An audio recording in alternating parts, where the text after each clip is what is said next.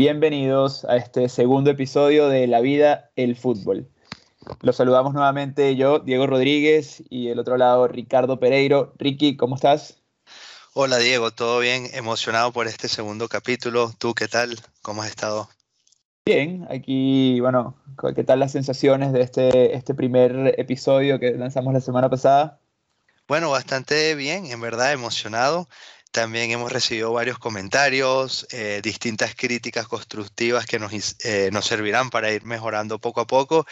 Y como te digo, contento de tener eh, la oportunidad de grabar este nuevo capítulo. Claro que sí. Y bueno, muchas gracias a, a todos los que nos escucharon en este primer episodio. Este, a las miles de personas que nos escucharon. Claro, ¿no? mucho, mucho rating, ¿no? Pero, pero bueno, nada, seguimos y esperemos seguir eh, pues brindando contenido de calidad y que, que lo disfruten. Seguro que sí. Hoy, bueno, ya después de que termina el parón FIFA, eh, justo queremos empezar un poco pues hablando de, de, de, cómo terminan estas clasificatorias y, y, además ya con bastantes clasificados, ¿no? Tanto aquí en Europa y en, y en América. Eh, yo creo que podemos empezar repasando un poco quiénes son estos clasificados. Eh, Ricky. Claro que sí, Diego. Aquí te tengo eh, la lista. bueno, por la Conmebol se clasificaron ya oficialmente Brasil y Argentina. Era de esperarse. Y por Europa tenemos Alemania, Dinamarca, Bélgica, Francia, Croacia, España, Serbia, Inglaterra, Suiza, y Países Bajos. Eh, todas estas se suman a Qatar, obviamente como, como sede.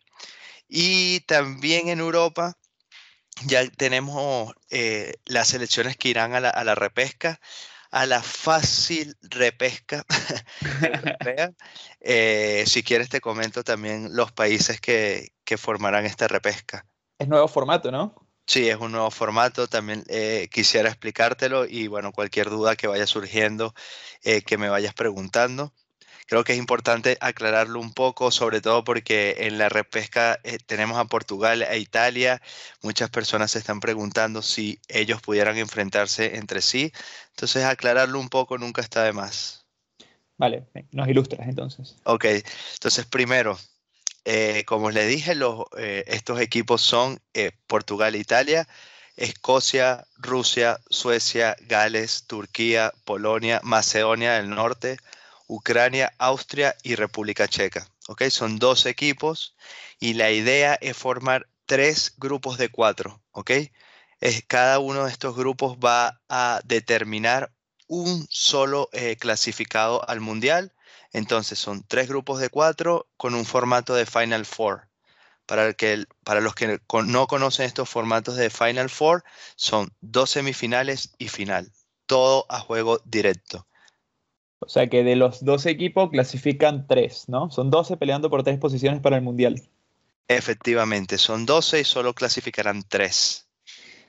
Y de los 12, como comentabas, Italia, Portugal, bueno, yo voy a decir los, los, que parecieran en el papel los más fuertes, ¿no? Italia, Portugal, está Suecia por ahí, que también se la estaba complicando a España, y, y, bueno, tendremos grandes selecciones, como bueno, Rusia, que también ha sido una recurrente en, Eurocopas y buenos papeles, aunque no, no tiene muchos jugadores buenos ahora mismo.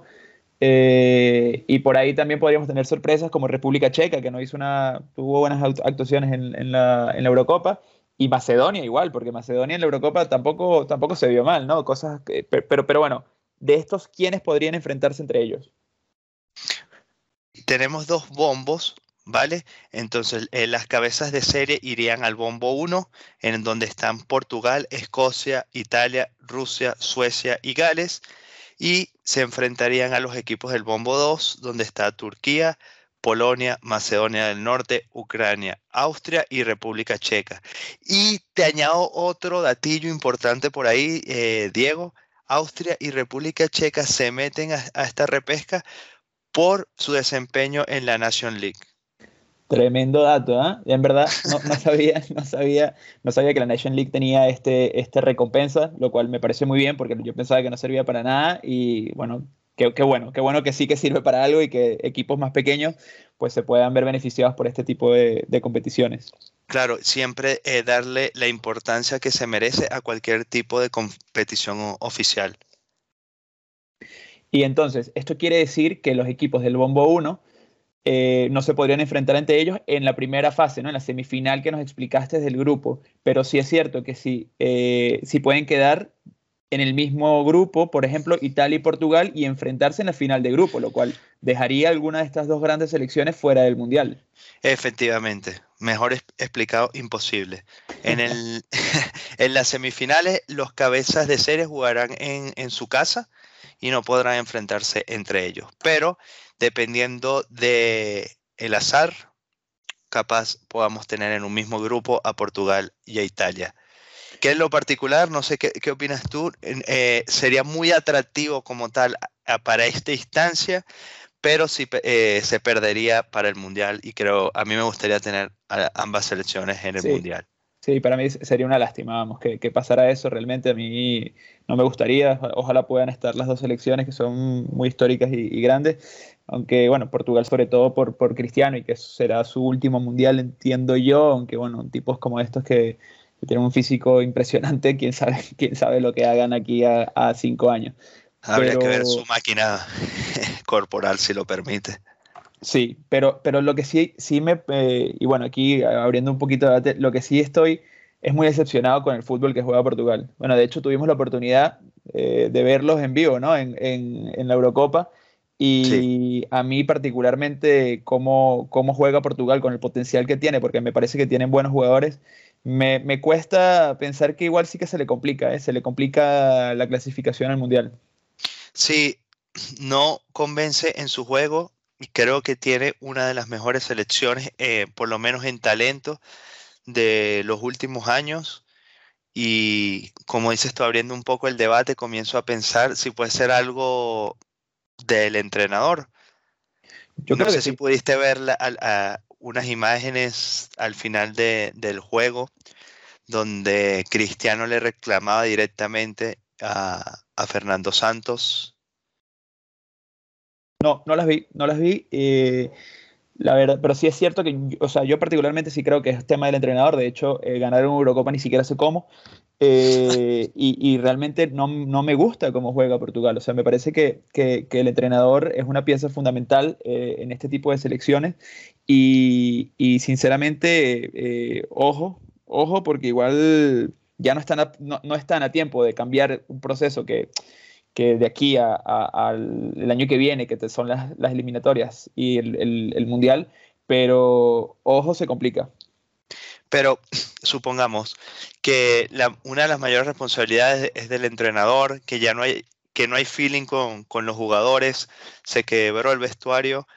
Eh, bueno, el sorteo es, el viernes que viene, el 26 eh, de noviembre y esta repesca se jugará entre el 24 y el 29 de marzo. 24 y 25 semifinales, 28 y 29 es final. A lo que voy, ¿no sería interesante dar ahorita un cambio y evitar que por no eh, decidir cambiar al entrenador no se clasifica o no se llega al mundial? Lo que pasa es que es complicado, pero eh, haces un cambio ahora, traes a un tipo nuevo que, que, que igual eh, puede que conozca a alguno de los jugadores, etcétera, pero que quiera torcer el rumbo de lo que juega el equipo y le das un margen de tiempo de, dijiste marzo, ¿no? O sea, estamos hablando de, que cinco meses para que pueda eh, buscar automatismos dentro de un equipo, etcétera, con los cortos que son los parones FIFA. Yo particularmente lo veo difícil. Lo que sí es cierto es que eh, Portugal igual rajuña y tal y pelea y logra clasificar el mundial, pero es que se va, a, se va a encontrar en el Mundial seguramente con selecciones bastante superiores y que, que al final, pues, mm, no sé yo si puede ser lo que dices tú, que, que igual a cambiar ahora te, te, te, anticipas y a la larga es mejor porque vas a tener mejores resultados. Pero yo particularmente creo que no cambiaría y ya pensaría de cara a cambiar después del Mundial y al Mundial siguiente y la Eurocopa siguiente porque tiene jugadores muchos de ellos jóvenes y que son buenos jugadores. Lo que, pasa, lo que sí es cierto es que el que sale perjudicado aquí es el bicho. Old uh. eh, yo sé que es una decisión eh, difícil, no es que haya una respuesta correcta. Lastimosamente, la única manera de ver si fue la mejor decisión es a posteriori. Pero te traigo otro ejemplo. Eh, ahorita cesaron al maestro Oscar Washington Tavares de, Uruguay después de más de 15 años en la selección. Uruguay solo ha ganado un punto en los últimos 15, no transmite buenas sensaciones, parece que en actitud, en juego, no se encuentran los jugadores.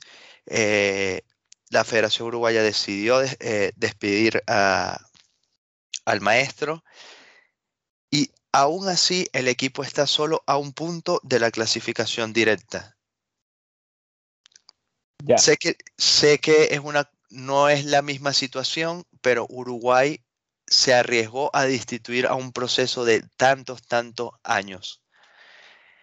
Yo creo que, al final, eh, si yo fuera la federación, me reuniría con jugadores para ver eh, sus sensaciones, transmitir un poco las sensaciones que tienen los jugadores, si es algo que definitivamente se quebró en la relación con, el entrenador o es algo que entre todos se puede cambiar. Y si, si siento que se quebró la relación o que no le veo la capacidad al entrenador de corregir esto, yo lo, lo destituiría. Sí, igual sí. Para drástico en eso, Diego.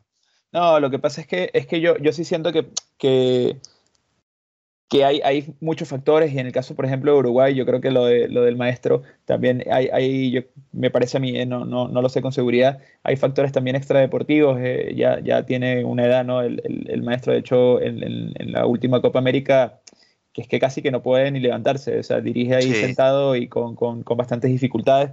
Eh, no sé yo hasta qué punto esta, esta, estos eh, sí, o sea, cualidades eh, físicas o, lo, cómo lo puede estar afectando la edad puede estar influyendo también en la gestión del equipo. Este, entonces, en, ese sentido, igual no es un tema de que no haya feeling con los jugadores. Al final el maestro es un fenómeno, es un crack y, Uruguay logró muchísimas cosas después de muchísimos años con él. Este, y muchos siguen siendo jugadores que son referentes en la selección desde hace ya muchos años, o sea, que, que, han vivido estos momentos de gloria junto al maestro. Eh, pero, pero sí, sí es cierto que, que, oye, parece, a mí me parece un poco injustificado sabiendo que todavía está la clasificación a tiro, pero, y, siendo quien es el maestro, pero, pero yo, yo particularmente no lo hubiese instituido. Pero no sé si. Hubiera, seguido, con él.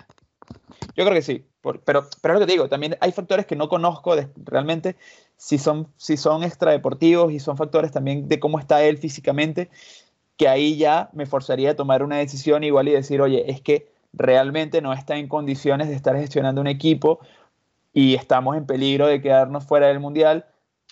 Bueno, venga, claro.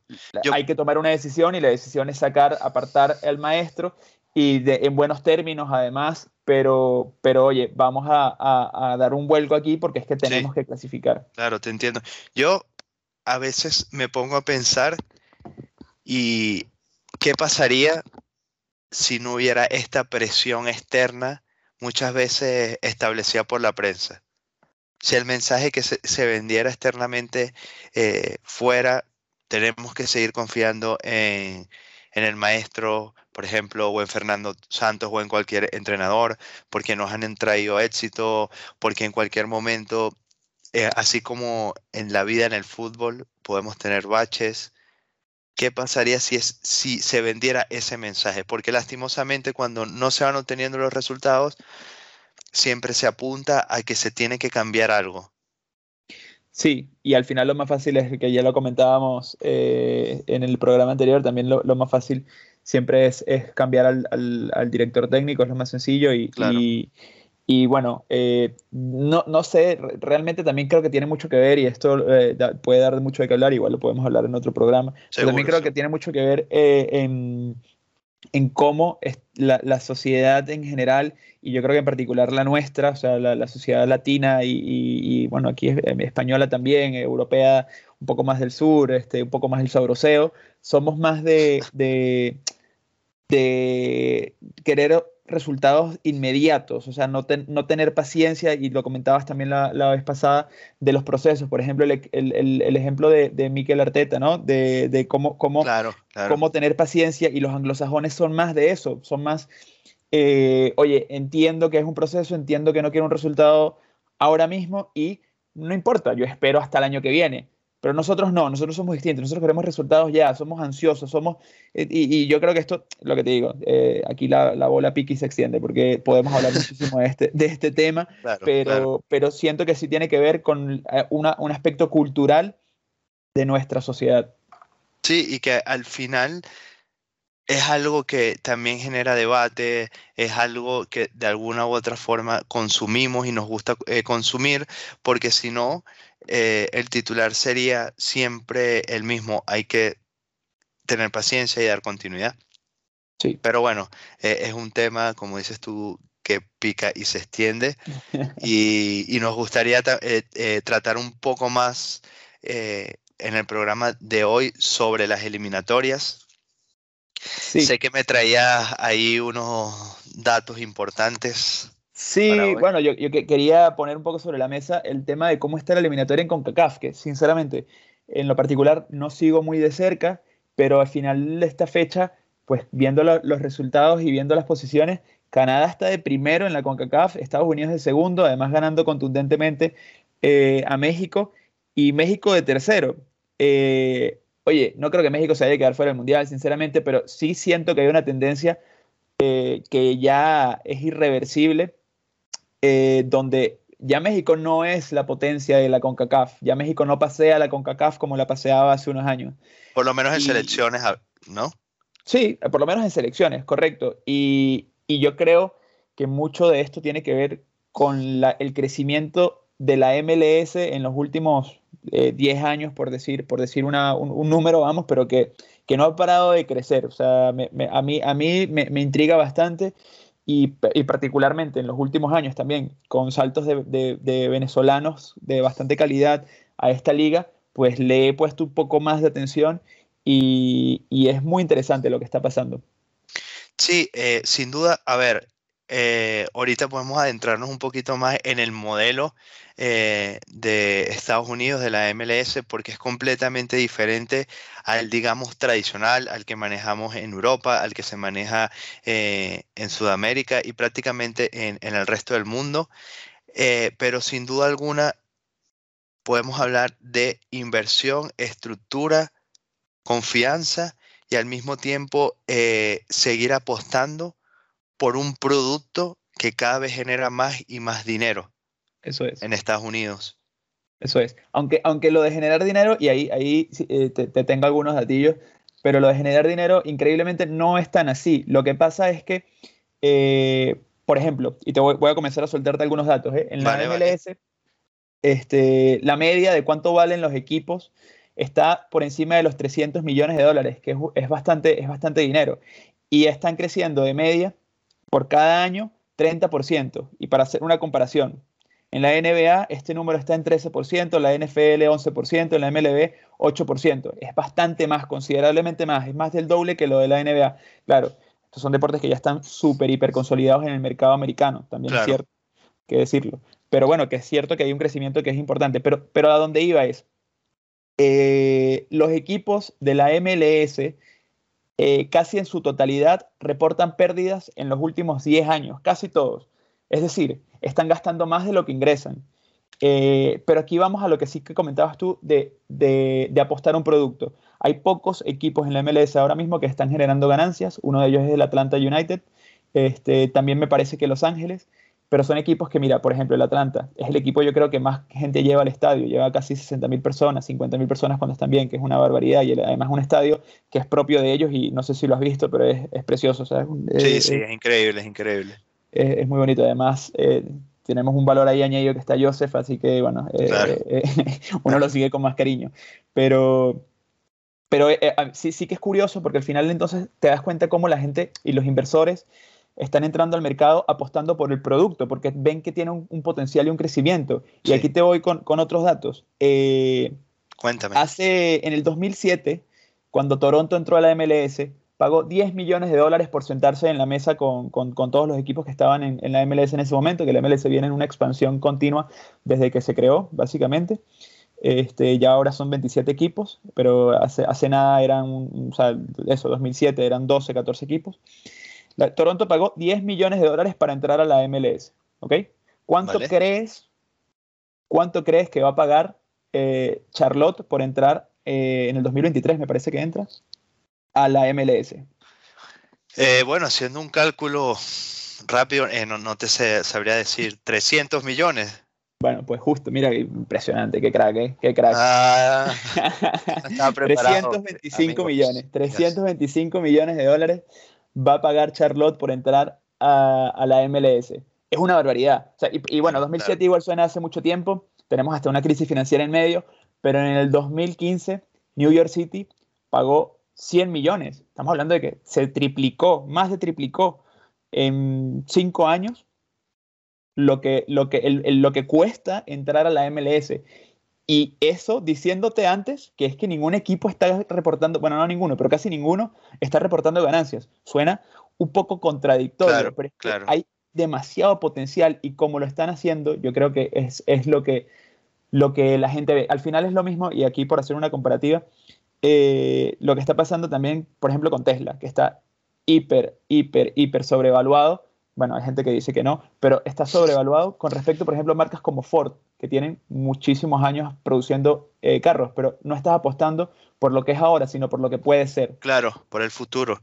Y, a ver, por ejemplo, también lo estamos viendo dentro de Sudamérica, como antes eh, los jugadores que se iban formando siempre apostaban por, por el mercado europeo, así sea por equipos eh, de segunda, tercera categoría e, en Europa y poco a poco hemos visto cómo eso va cambiando, cómo apuestan como, eh, eh, para, eh, por el mercado de la MLS y que también sirve como un puente para llegar a Europa. Creo que eso Antes al revés, ¿no? Antes lo veían más como al revés, como, oye, me voy a Europa y me retiro en, en Estados Unidos. Claro, e inclusive hoy en día creo que tiene sus pros y sus contras porque podemos también comparar con la Liga Mexicana. Una de las cosas por las cuales los jugadores mexicanos no suelen eh, salir a Europa es porque sus condiciones eh, económicas en México son muy buenas. Entonces no ven la necesidad de ir a apostar por otro eh, equipo en Europa de menor categoría. Sin embargo, hay jugadores que se han establecido en la MLS, jugadores jóvenes y el mercado europeo poco a poco comienza a ponerle mayor ojo y es todo como un ciclo. Mientras la MLS vaya mejorando, quiere decir que puede haber más inversión también en Sudamérica, que sabemos que económicamente es el gran problema eh, que tenemos en, la Conmebol. Mm. No, no, no, tenemos la fortaleza económica para competir sin la inversión que nos traen los equipos europeos y poco a poco cada vez más eh, los equipos de la MLS. Totalmente, totalmente de acuerdo. Y, a mí en lo particular me parece que, es como dices, que al final el crecimiento del fútbol en Estados Unidos va a ser eh, un efecto cadena sobre el resto de países futboleros eh, de, de, América en general, de Sudamérica y de Centroamérica. Eh, ¿Y tú crees que, que, esto, y perdón que te interrumpa, pueda en, en algún futuro capaz quebrar el, el mercado europeo? Es decir, que poco a poco comiencen a, invertir más en Estados Unidos, crezca más Estados Unidos y deje de ser un target Europa. Yo creo que no, o sea, creo que sí que va a cambiar muchas cosas como lo que decías que que ya el salto de, jugadores sudamericanos no tiene por qué necesariamente ser un equipo eh, eh, europeo, aunque no sea un, Madrid o un Barcelona, igual te saltan a un, a un equipo de más de mitad de tabla en la Premier o en Francia y, eh, preferirán irse a la MLS, pero creo que no lo va a quebrar. Sí es cierto que va a comenzar a figurar de forma muy muy, muy, o sea, va a ser protagonista, vamos, en el tablero internacional del, fútbol. Sin embargo, creo que Estados Unidos tiene un mercado muy grande internamente y que no tiene por qué afectar eh, al mercado, por ejemplo, del fútbol europeo. Eh, yo, yo, creo en ese sentido que más bien puede ser beneficioso y, escuchaba unas declaraciones de como el, el, chief de la MLS y, decía un poco que, que, que en realidad eh, ellos, para ellos la liga, le preguntaban a qué liga se podría comparar o con qué liga le gustaría compararse y él decía la Champions League. Y me pareció interesante porque no está hablando de una, de una, de una liga local, sino que está hablando de, de, la Champions League como tal, que es, eh, es, eh, es, la liga de Europa, vamos, o sea, donde van los mejores de Europa. Y, si te pones a ver, tiene sentido porque al final Estados Unidos es un continente y tiene tanta gente y tiene tanto, tanto, tanto potencial y tanto, tanto potencial económico en, lo particular que igual eh, lo que hace es posicionar al fútbol más aún como un deporte top número uno y el deporte líder a nivel mundial. Yo creo que eh, estoy de acuerdo eh, contigo y también uno de, los reflejos en las elecciones, porque como, comenzamos hablando de la CONCACAF, Canadá está de primero, Estados Unidos está segundo y a ver, el, equipo o la selección canadiense se apoya mucho de sus jugadores en la MLS. Es prácticamente los dos comparten el, mismo mercado. Son, son tres equipos de, Canadá, me parece, el de Toronto, Vancouver y Montreal. Cada eh, uno tiene, tiene su equipo en, Estados Unidos, en la MLS, y, es el, semillero ¿no? de esta selección que, está dando, bueno, para mí sorpresa, realmente, no, no, no lo voy a negar. Sí, y que no, y que, bueno, también ya que estamos compartiendo datos, eh, ¿sabías que el seleccionador de Canadá previamente fue el seleccionador femenino del el equipo de Canadá? No, tenía ni idea. Pero, pero fíjate que, es un o sea, es relevante, ¿no? Porque al final, sobre todo en Norteamérica, el fútbol era visto, el soccer, como lo llaman ellos, era visto eh, como un deporte femenino. Y tiene, o sea, como que tiene algo de sentido que eso haya pasado, pero es raro porque no estamos acostumbrados eh, de ver esos saltos, ¿no? Sí, eh, creo que aquí tenemos tema para otro, otro programa también, porque sin duda alguna, si nos ponemos a pensar, no, se nos viene rápidamente a la mente entrenadores de jerarquía o en, el top mundial que hayan comenzado su carrera en el fútbol femenino. Y si los hay, lamentablemente que no los conozcamos, también es una representación de eso, de, la falta de exposición que puede eh, llegar a tener por haber comenzado eh, en el fútbol femenino.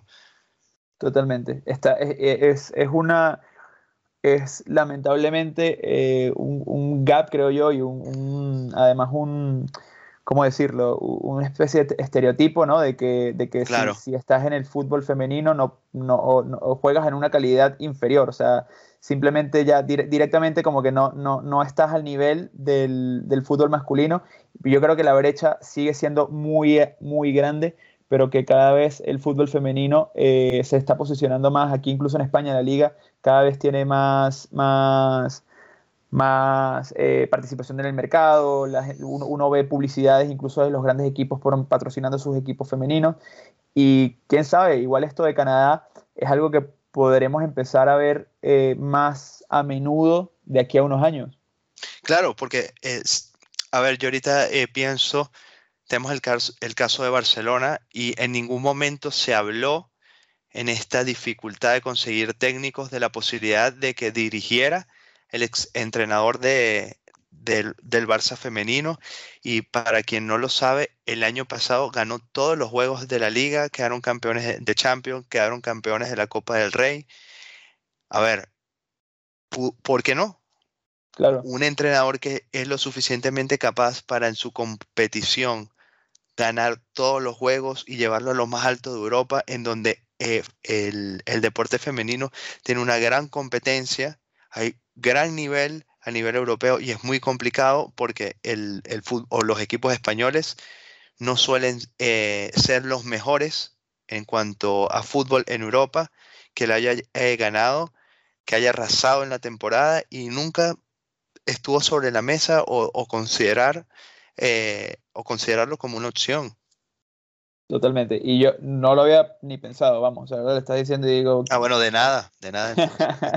Pero totalmente, totalmente eh, es, cierto y es que este, lo subestiman, o sea, está subestimado por completo eh, la capacidad de este tipo de, entrenadores o deportistas que están eh, en, ese nivel y es, una lástima, pero me, la verdad es que me, llama la atención y me, alegra, la verdad, esta historia y, este dato que nos traes del, del, DT de Canadá, sinceramente. Sí, y ojalá que, bueno, que, logre, que logren clasificar eh, al Mundial.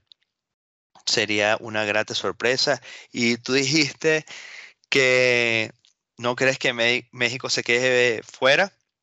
Sin duda alguna, lo veo muy difícil de que por lo menos no entre a la repesca pero ojo, porque está empatado en puntos con Panamá eh, y puede ir a, un repechaje y en repechaje puede pasar de todo. Yo creo que también es importante, por lo menos a nivel prensa, a nivel fanaticada, eh, los mexicanos creo que perciben a su selección y a su fútbol en una instancia en donde lamentablemente no están y creo que eso les perjudica al momento de seguir creciendo eh, como selección. Sí, sí, es cierto. Además que, nos ha tocado eh, vivirlo bastante de cerca, como los mexicanos viven a su selección y, creen que no son el Brasil del 70. Este, pero, pero bueno, a mí eh, en lo particular, si, si ojalá esta tendencia se mantiene, pueden pasar dos cosas. Una catástrofe para México o que realmente reaccionen y comiencen a, hacer las cosas bien, eh, porque las, las, han estado haciendo bastante mal, sinceramente, en los últimos años. Eh, está el Tata Martino como DT de, de, México, la prensa mexicana es muy dura, es muy, muy dura, y ojalá le puedan dar continuidad al Tata, que tiene más que el palmarés suficiente para demostrar que es un director técnico que puede estar a la altura internacional al nivel que tiene México. lo primero es creerse el nivel que tienen, vamos, que, ese es el problema que comentabas tú, ¿no? Que si sobrevalúas algo, pues siempre, nunca vas a encajar y nunca vas a dar la talla, porque no estás viendo el problema verdadero. Sí, y yo creo que algo que también le puede estar eh, pasando a Colombia, y no nos queremos eh, eh, echar encima a las comunidades mexicanas y colombianas que nos escuchan, pero, y, y por eso recalco que, que es por lo menos el, el material que uno consume en la prensa y en la calle, lo que escuchas, que sientes que ponen a las selecciones a un nivel que en lo particular no siento que están. Tienen mucha calidad, hay muchos buenos jugadores, eh, ambos han crecido muchísimo, sobre todo Colombia, pero eh, vamos a estar claros, a nivel mundial y sobre todo sudamericano, eh, Argentina y Brasil están completamente a otro nivel y creo que sería eh, contraproducente para cualquier otra selección tratarse de poner al mismo nivel de, Brasil y, Argentina. Inclusive para, para Uruguay, que tiene la fórmula mágica de sacar siempre jugadores en una población de alrededor de 3 millones de, personas. Sí, sí, no, estoy de acuerdo. Al final hay que aceptar la realidad. Eh, Brasil y Argentina están en otra liga eh, y, el problema es ese, que que al final eh, los egos y la, y la, prensa, incluso en, en, Venezuela mismo nos ha pasado, o sea, de, de creer que somos eh, más de lo que realmente tenemos, vamos, es que... Claro. Y, y, hay que asumir a quién es tu rival directo, con quién puedes competir y, y en base a eso trabajar. Eh, y trabajar, como lo comentábamos la otra vez, desde lo más bajo, desde la estructura más baja, que, y gracias a eso es que realmente selecciones como Estados Unidos y Canadá están hoy donde están y son potencias por, bueno, potencias en, su, en sus confederaciones porque, porque han sabido trabajar las bases eh, en un paso a paso. Y es lo que yo lo que decía, yo, yo sí creo que esto tiene mucho que ver con, la, con lo cultural, con, lo, con, con cómo son los anglosajones, cómo han tenido paciencia. Al final toma en cuenta que la MLS nació del Mundial del 94 prácticamente. Sí, sí. en el 94 para, para aquellos que no lo saben, eh, la selección de Estados Unidos fue sin, sin tener una liga profesional. Mm. Bueno, a ver, fue, eran sede, pero representaron a Estados Unidos sin tener una liga profesional. Tal cual. ese fue como el primer gran escenario donde Estados Unidos como que fue, la apertura del mercado americano al, al fútbol o al soccer, porque bueno, para el fútbol ellos es esta cosa rara, este, pero, pero eh, mira cómo lo han sabido llevar, que, que, 32 años después van a tener un mundial otra vez en casa, compartiéndose, claro, con México y Canadá, y, y mira dónde, mira dónde están, 32 años, que se dice pronto, es, es, es, una cantidad de tiempo muy larga y donde en todo en, en, el medio ellos han ido poco a poco expandiendo, expandiendo su liga, han ido poco a poco sentando las bases y han ido poco a poco llegando al punto en el que están, donde vemos jugadores de americanos en equipos como el Barcelona con Des, donde tenemos a donde tenemos a Reina en el Dortmund, tenemos al, a McKinney, no, no, recuerdo bien cómo se dice el apellido, en la Juventus. Sí, Alfonso Davis, canadiense en el Bayern. El canadiense, y que es un fenómeno. Claro, este, claro. Y, no, y, y, que estoy de acuerdo contigo, y perdona, y también entender, que creo que nos cuesta mucho entender que para ir progresando, también el fracaso forma parte de ese progreso. Estados Unidos eh, ha tenido fracasos y tropiezos grandes a nivel de selección, pero igual siguen apostando por ese sistema y ese fracaso en particular no los han llevado a desesperarse o a cambiar por completo su visión, sino más bien a entenderlo como qué cosas mejorar y qué cosas seguir apostando y cambiar. Eso es, que es como, como una parte del proceso. Claro, claro, que, que a veces eh, no lo entendemos. Es complicado eh, saber las razones. Siempre dicen que, por ejemplo, los equipos grandes no esperan, no dan tiempo y capaz por eso son grandes. También a mí me gustaría pensar que qué pasaría si dieran tiempo, capaz fueran mucho más grandes. Mm. No lo sé, es, difícil. Siempre con, el, periódico de, del lunes es más fácil. Pero, pero bueno, sí, e, e, es, un tema eh, complicado. Al final, yo creo que Canadá se va a meter al Mundial directamente, Estados Unidos también. Y cuidado si México se va a la repesca y Panamá clasifica directo. Ya, sí, la, verdad es que puede, puede pasar. Eh, este, pero bueno, ojalá no. Aquí también hablo un poco con el otro, una partecita del corazón en, la mano. Tengo, tengo bastante familia mexicana, así que ojalá se metan también, que también es una selección histórica, pero que puede pasar y al final, si les pasa, el, el problema es que si les pasa, que no se den cuenta que cuál es el problema. Es que eso es lo fundamental y que, no lo vean como que hay algo que están haciendo mal y que tienen que cambiar y tener paciencia para que los resultados y vuelvan a ser la potencia de la CONCACAF como lo eran hasta hace, hasta hace nada, vamos.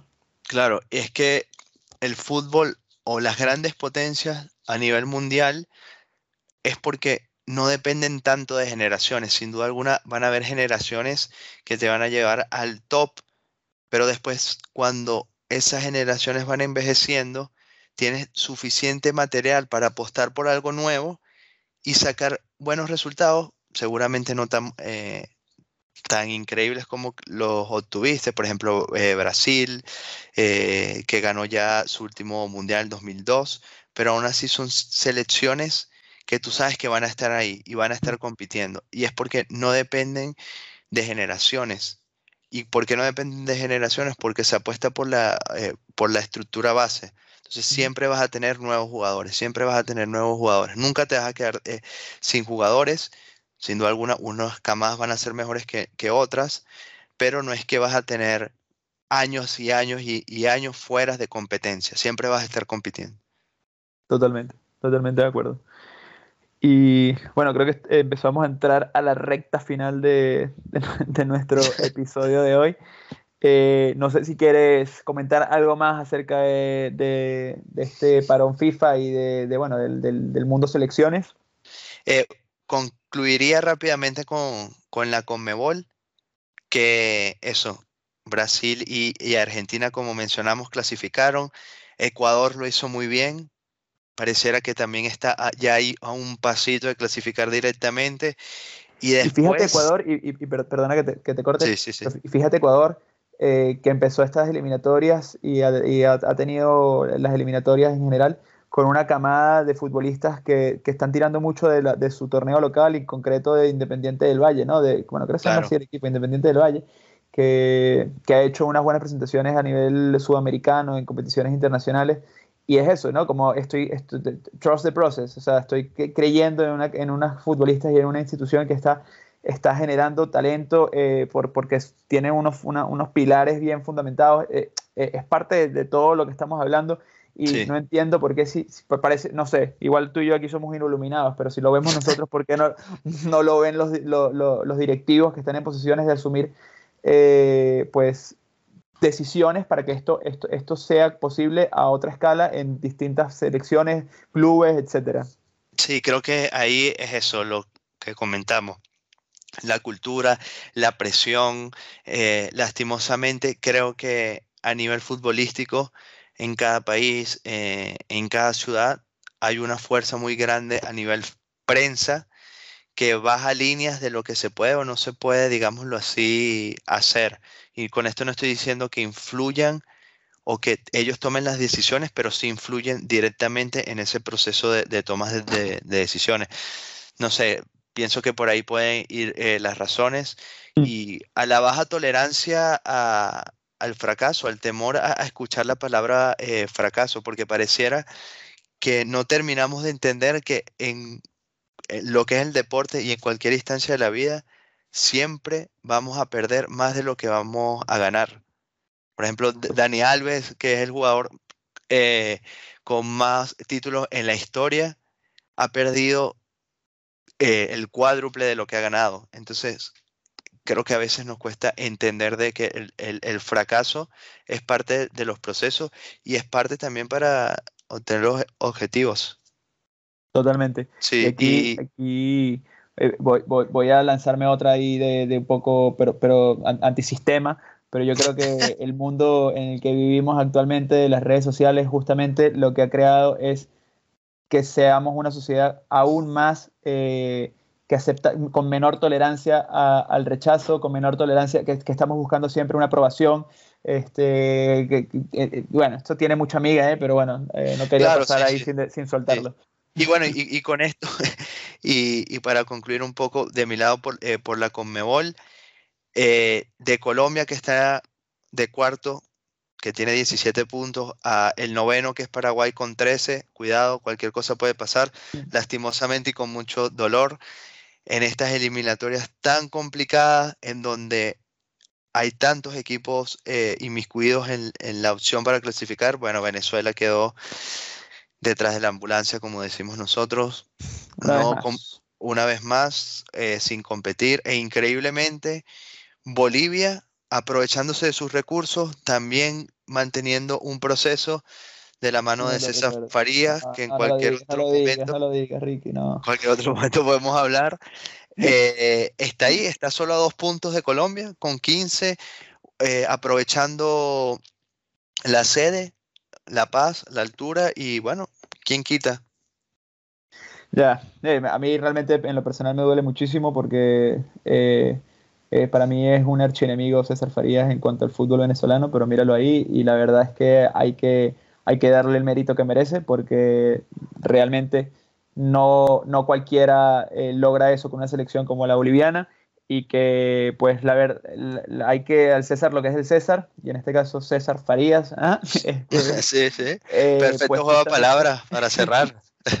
Justamente pues llevó a, a Venezuela eh, a los momentos de entre comillas gloria que recordamos más cercanos. Así que es complicado pero es cierto que, que bueno algo hay algo tiene y gestiona gestiona como gestiona pero ahí está Sí, y al final es eso, no hay fórmula. Si hubiera una fórmula, todo el mundo la implementaría y también caeríamos en lo mismo, no todo el mundo puede ganar, pero sí pareciera que cuando se apuesta a los procesos, cuando se tiene paciencia, hay más probabilidades de obtener eh, mm. resultados, por lo menos a mediano y largo plazo. Totalmente. Pero bueno, ya estamos un poco sobre la hora. Te digo, ¿te parece si hacemos un repaso rápido eh, de los juegos de este fin de semana. Claro, claro, dime ahí los más importantes que tengas en mente. Bueno, yo te digo, hoy estamos, estamos grabando el sábado, ¿eh? hoy debuta Xavi, eh, el Barça español, derby, derby, catalán. Este, no lo sé, a ver, yo tengo buenas sucesiones. Yo te digo, Barcelona gana 3-1.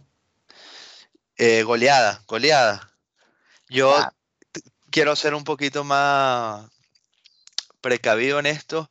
Yo creo que el Barça va a ganar eh, por cuatro goles. bueno, venga, va. y, eh, ojo que mañana, baño, ¿no? Repaso. Sí. Ojo que, que mañana eh, el Madrid ante un juego explosivo contra el Granada. Darwin Machis doblete. Puede ser. Yo creo que, que el Madrid no tiene buen juego, pero está obteniendo buenos resultados. Eh, yo creo que lo gana el Madrid cómodo, eh, sinceramente. Sí, debería ganarlos eh, sin problema. Y ojo, que cierra la jornada del domingo la Real Sociedad líder contra el Valencia de la Bordaleta. La Bordaleta, que desde que comencé con lo de la Bordaleta le puse la mufa, ¿no? Pero bueno, a ver que ahí van, van, un poco, van remontando un poquillo, ¿eh? ¿no? Van, agarrando buena pinta. Yo, creo que gana la yo creo que gana, gana la Real, yo creo que gana la Real. Eh, está haciendo, está haciendo muy buen trabajo, la verdad. Y, gana la Real. Se, se, ve que tiene el, control del pueblo alguacil y le está yendo muy bien. Y, y, bueno, quería preguntarte también por un partidito en, en Inglaterra. Liverpool, Arsenal. Bueno, no, la verdad no sabría decirte, lo veo complicado, pero yo veo que viene, eh, el Arsenal viene, bueno, ya lo, comentabas tú la semana pasada, viene enrachado. Eh, me gusta, siempre he tenido como especial cariño por el Arsenal, no sé muy bien por qué, pero, pero le voy a poner la fichita aquí a los de Arteta. Además que Liverpool me parece que tropezó en su último partido de, liga, ¿no? Un, tropiezo contundente contra, contra el West Ham fue. sí, este, efectivamente le, pongo, la ficha al Arsenal. Te acompaño, creo que, que, gana el, eh, el, Arsenal. Y otro bonito juego de, de, domingo, el City contra el Everton. Yo aquí, ojo. sí, yo aquí me decanto también por una goleada del City. Sí, sí no debería haber muchas sorpresas. El Everton tampoco, tampoco está, está muy bien, me parece. Sin problema. Este y bueno, vuelve el PSG contra el Nantes. PSG Nantes. Pues bueno, debería ganar el PSG sin problema. Le está costando el PSG en liga eh, sacar los partidos. Le está costando y, bastante.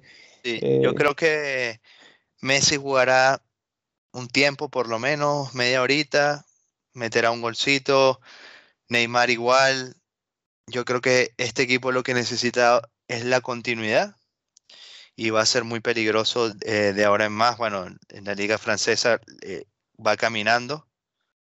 Bueno, caminando en el papel, pero realmente no, no, no le está haciendo fácil este primer inicio. Bastante criticado, Pochettino también, pero al final ha sacado los resultados, bastantes remontadas al final sobre la hora. Eh, pero bueno, debería, debería. Lo que dice la lógica es que con ese equipo ganar la, la, claro. la League One en, en, febrero, vamos. O sea. Todo Francia lo tiene que ganar, sí, sin duda. Y para cerrar, Partidazo también la liga italiana. Inter de Milán, eh, Napoli. El líder Napoli contra el Inter que viene ahí sería para acercarse el Inter, eh, recortar distancias. Juegan en, en el Giuseppe Meazza.